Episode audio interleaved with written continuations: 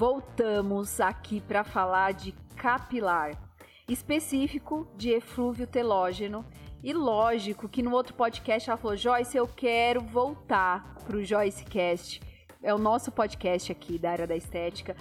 Quero falar sobre esse tema em específico. E eu começo aqui com a Fabiana. Seja muito bem-vinda, Fabi. Bom tê-la de volta aqui. Eu que agradeço imensamente vocês aqui novamente, aqui na Academia de Tricologia e Estética.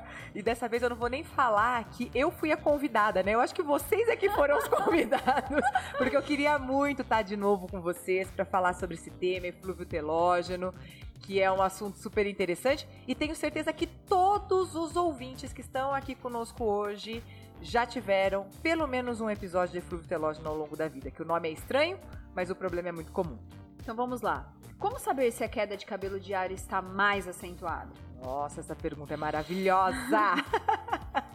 Bom, primeira coisa, vamos desmistificar a história de que pode se perder até 100 fios de cabelo por dia. Uh, os estudos mais atuais, as pesquisas mais uh, modernas, apontam que 100 fios de cabelo é uma possibilidade de perda sim, mas para pessoas que possuem um volume bem grande de cabelo. Tá. A maior parte das pessoas que tem um volume entre intermediário e baixo, uma perda ideal seria de mais ou menos uns 30 fios de cabelo por dia. E a grande maioria, se prestar atenção, é mais ou menos isso que a gente perde perde mesmo. Agora, detalhe: mais importante do que o tanto de cabelo que é perdido diariamente é o tanto de cabelo que está sendo reposto. Então você perde 100 fios e está repondo esses 100 fios ou até mais, excelente. Agora, perde 10 fios e está repondo 5, isso daí acaba sendo um problema. Então, falar de número ideal de queda de cabelo diária é muito complicado, porque cada um tem uma fisiologia, cada um tem um número de fios de cabelo no couro cabeludo, então é difícil dizer.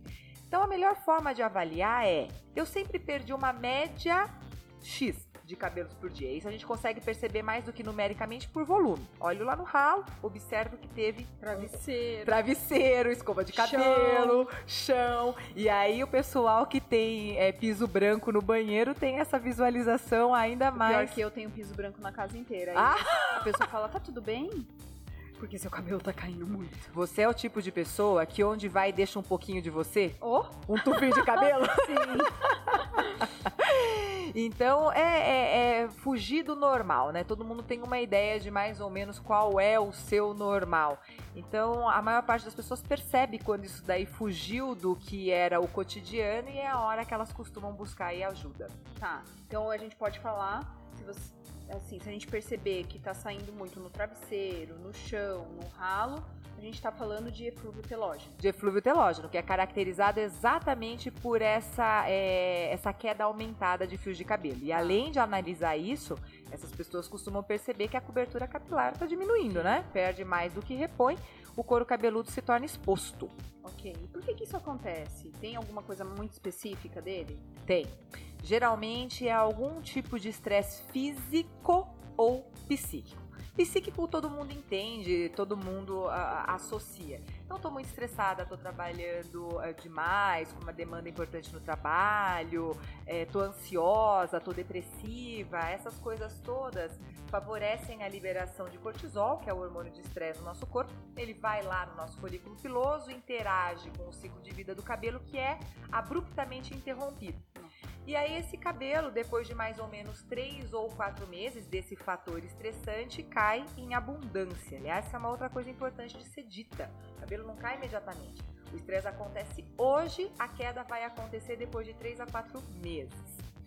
Caramba, bastante. É, exato. Porque depois que ele entra, é a fase de crescimento se chama nágena. A partir do momento em que ela é interrompida pelo cortisol, ela vai para a fase catágena, que dura mais ou menos uns dois a três semanas, que tem a atrofia da bainha.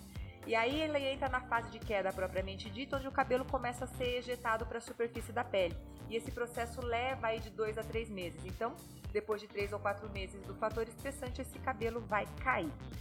Mas as pessoas se esquecem que traumas físicos, estresses físicos também podem desencadear essa queda de cabelo. Tipo pintura? É, não, tipo uh, dengue. Pintura não, né, gente? É. Tintura. Ah, é coloração. é, coloração. É. Isso eu aprendi com os meus alunos do visagismo, tá? É. Eu também quero deixar claro que esse mundo da coloração aí, das estilizações de cabelo, não são exatamente o meu cotidiano.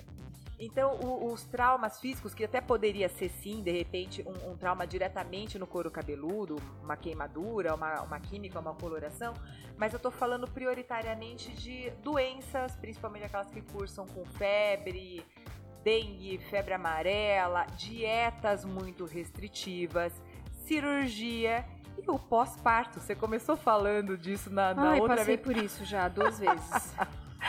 Pois é, então é um trauma muito grande para o nosso organismo, todo o processo de parto. Tem gente até que acha que ah, foi a anestesia que causou. Não, não foi a anestesia, é todo o trauma gerado, gente. Então. O corpo reage. Claro que ele reage. Tá. E me fala, é, quais são os tipos de tratamento ou mais eficientes, ou que as pessoas poderiam buscar um profissional para estar tá equilibrando, parando? Seria possível para isso? Graças a Deus, o eflúvio telógeno, ao contrário das outras alopecias, das outras alopecias não, né, da androgenética, ele costuma ter começo, meio e fim. Desde que você elimine o fator causal, a tendência é que o seu cabelo se recupere, pare de cair, que haja o preenchimento do couro cabeludo por novos fios e que tudo volte a ser como era antes. Então, a principal é, indicação nesses casos é o que está causando essa queda de cabelo. Essa situação pode ser trabalhada, pode ser resolvida? Ótimo. Isso já seria uma excelente solução, aliás, essa seria a solução ideal. Porém, tem coisas que não podem ser trabalhadas. Vamos pensar numa pessoa que tem um emprego muito estressante e nesse momento não consegue Sim. pedir demissão. Dizer, ah, ganhei na loteria, vai lá, pisoteia a mesa do, do chefe, fala, é. tchau, seu maldito. Não dá, né? É. Então, num caso como esse, o que vale é tentar neutralizar esse estresse. Da mesma forma que existem hormônios do, do, relacionados ao mal-estar, a estresse, existem hormônios relacionados ao bem-estar, certo? Sim. Então, uma massagem traria esses hormônios, atividade física traria esses hormônios, é, uma qualidade e horas de sono adequado também ajudariam bastante. E paralelamente a isso, nós vamos utilizando os recursos da terapia capilar, os cosméticos, os produtos home care. Uh, eventualmente, se essa queda de cabelo estiver relacionada a uma dieta muito restritiva, mais uma vez a suplementação vai ser muito bem-vinda, o conceito em Nutri. Vamos utilizar nossos equipamentos de eletroterapia e a gente consegue acelerar o processo de retorno do cabelo e minimizar o processo de perda capilar. Ótimo. A mesma coisa funciona nessa prevenção, né, Fabi? É analisar o quanto está o seu pico de estresse, se você está passando por esse trauma que você acabou de falar, teve Exato. filho, a queda vai, pode existir. Geralmente é. existe. Geralmente sim. existe. Então, como que eu posso prevenir tudo isso? Eu acho sim. que tem formas hoje. Eu vou te falar é, algo que há dois anos atrás foi um. Eu, né, eu tive bebê e realmente eu tive que fazer uma escolha na vida, porque ser empreendedora não é fácil. Não, não é. Né? Ser mãe, ser esposa, filha, irmã e amiga. Então a gente não consegue é, ter ponto de equilíbrio em tudo. Eu tive que buscar assim atividade física, a meditação que muitas pessoas acham, poxa, é coisa chata. E meditar é eu sair fora totalmente? Não, é só você ter um espaço para você mesmo, né? Se desconectar, porque a gente é conectado a todo momento.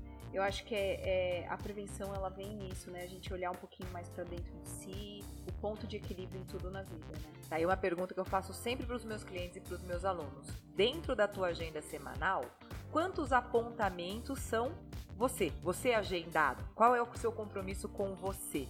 Então nós também precisamos em algum momento dedicar tempo e atenção pra gente mesmo, né? Sim. Tem algumas alunas minhas que vão até dar risada. Acho que você não, porque se eu não estiver enganada, você também já leu esse livro.